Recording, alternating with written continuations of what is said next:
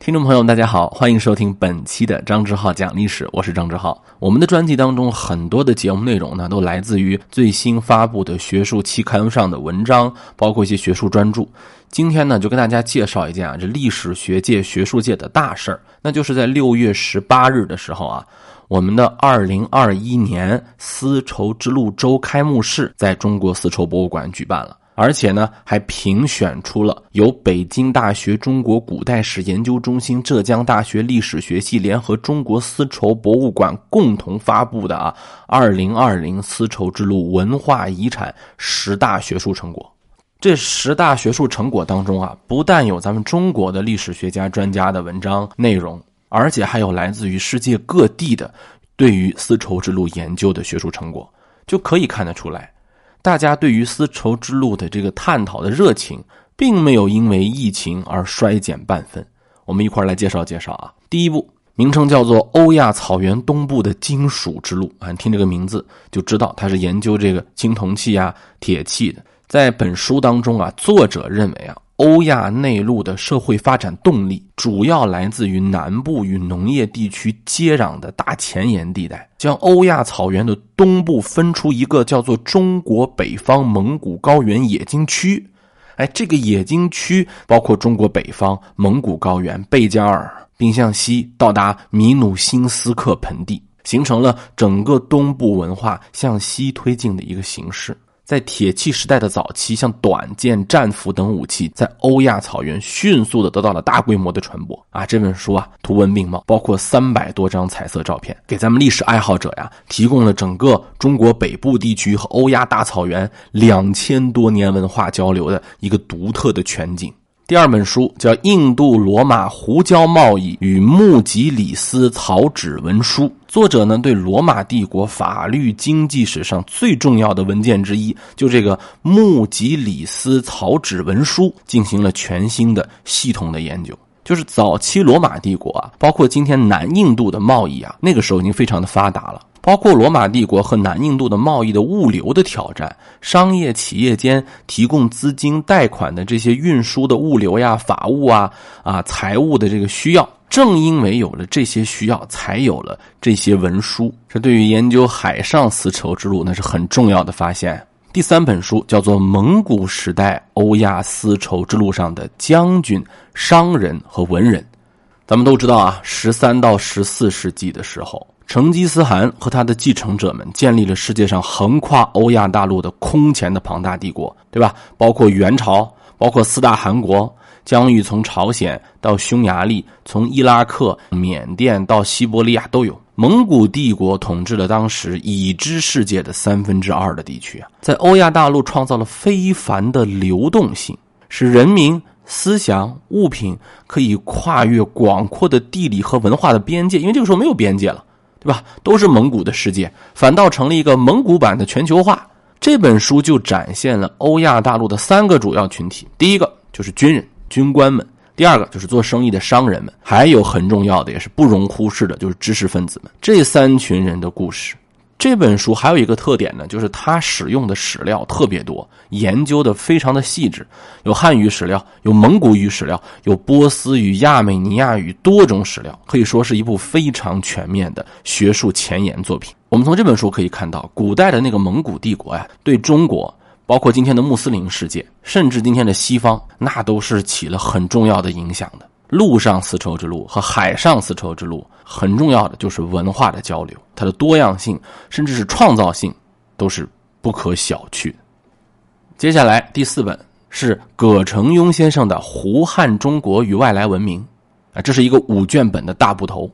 中华文明的形成和发展始终伴随着同外域文明的互相交流和借鉴。这本书呢，就重要探讨了汉唐时期。啊，这一个在中华文明发展史上最重要的阶段之一，胡汉是多么频繁的交往，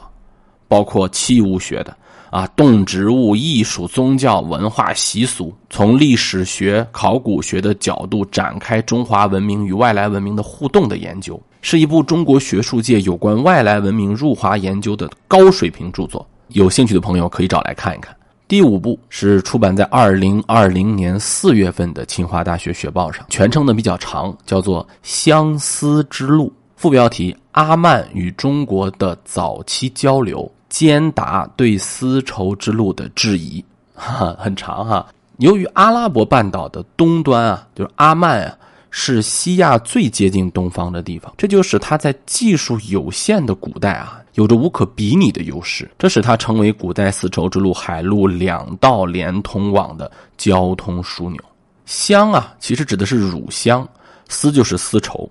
和罗马的金币一样，阿曼的乳香、中国的丝绸都担任过古代世界的交流贸易等价物，一起支撑起了古丝绸之路经济带的一个运作。第六啊，是一本由安森孝夫写的啊日语版的啊，叫《丝绸之路世界史》这本书，据说在日本卖的非常火啊。在前现代世界当中啊，欧亚中部民族的运动推动着历史的发展。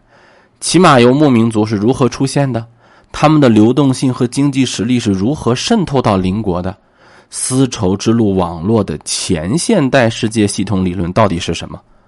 这个安森孝夫先生啊，我给大家介绍一下，他是一位著名的回鹘语专家，所以他的研究呢是基于古代文献和这个碑铭啊，包括回鹘文、粟特文。这本书当中阐述了粟特人、回鹘人的商队贸易和摩尼教的一个发展。本书的前半部分对什么是世界史、世界历史的周期性、欧亚民族的流动性这些宏观问题做出了最新的诠释。属于史学理论的前沿了。我们今天说丝绸之路正在构建一个世界的格局，世界的新格局啊！这本书呢，其实给了我们很好的一个理论源头。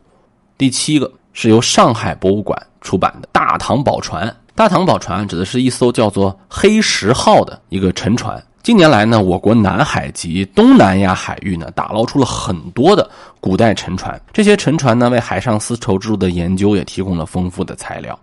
一九九八年，在印度尼西亚物里洞岛海域打捞出的这个“黑石号”，就是一艘重要的九世纪沉船啊。通过一件件的实物来感悟那个时代海上丝绸之路开放包容的文化精髓。第八是李军先生的《跨文化的艺术史》这本书呢，是一个专注于文化艺术史研究的著作。集中探讨的呢是欧亚大陆两端啊，就是中国，包括波斯啊、意大利诸国之间的文化与艺术的交流。本书呢提了一个新观念啊，这个很有趣儿啊，我大家来说一下。他提出了一个叫做“丝绸之路上的跨文化文艺复兴”的概念，他把意大利的这个文艺复兴啊和丝绸之路联系在一起了。对艺术史的研究也是一个理论上的进步啊。这本书现在已经可以买得到，已经可以看得到了啊，画面非常的漂亮。第九呢，叫《伊利韩国史新探》这本书呢，探讨的是伊利韩国历史。这本书呢。不是一位作者，是一众作者，而且都是今天欧美、日本、中国地区研究蒙元时期的历史专家和新锐。其中不少人的研究方向不在伊利汗国史，而在元史、拜占庭史、基督教史等领域。所以，他们观察伊利汗国的这个角度跟方法，突破了之前的一些窠臼，有所创新。尽管啊，伊利汗国大部分是在今天的伊朗，但是这本书的重点呢，从伊利汗国宫廷移开。将目光投向了韩国的其他地区。这本书当中关于波斯文、蒙古文、我们的汉文、拉丁文、亚美尼亚文，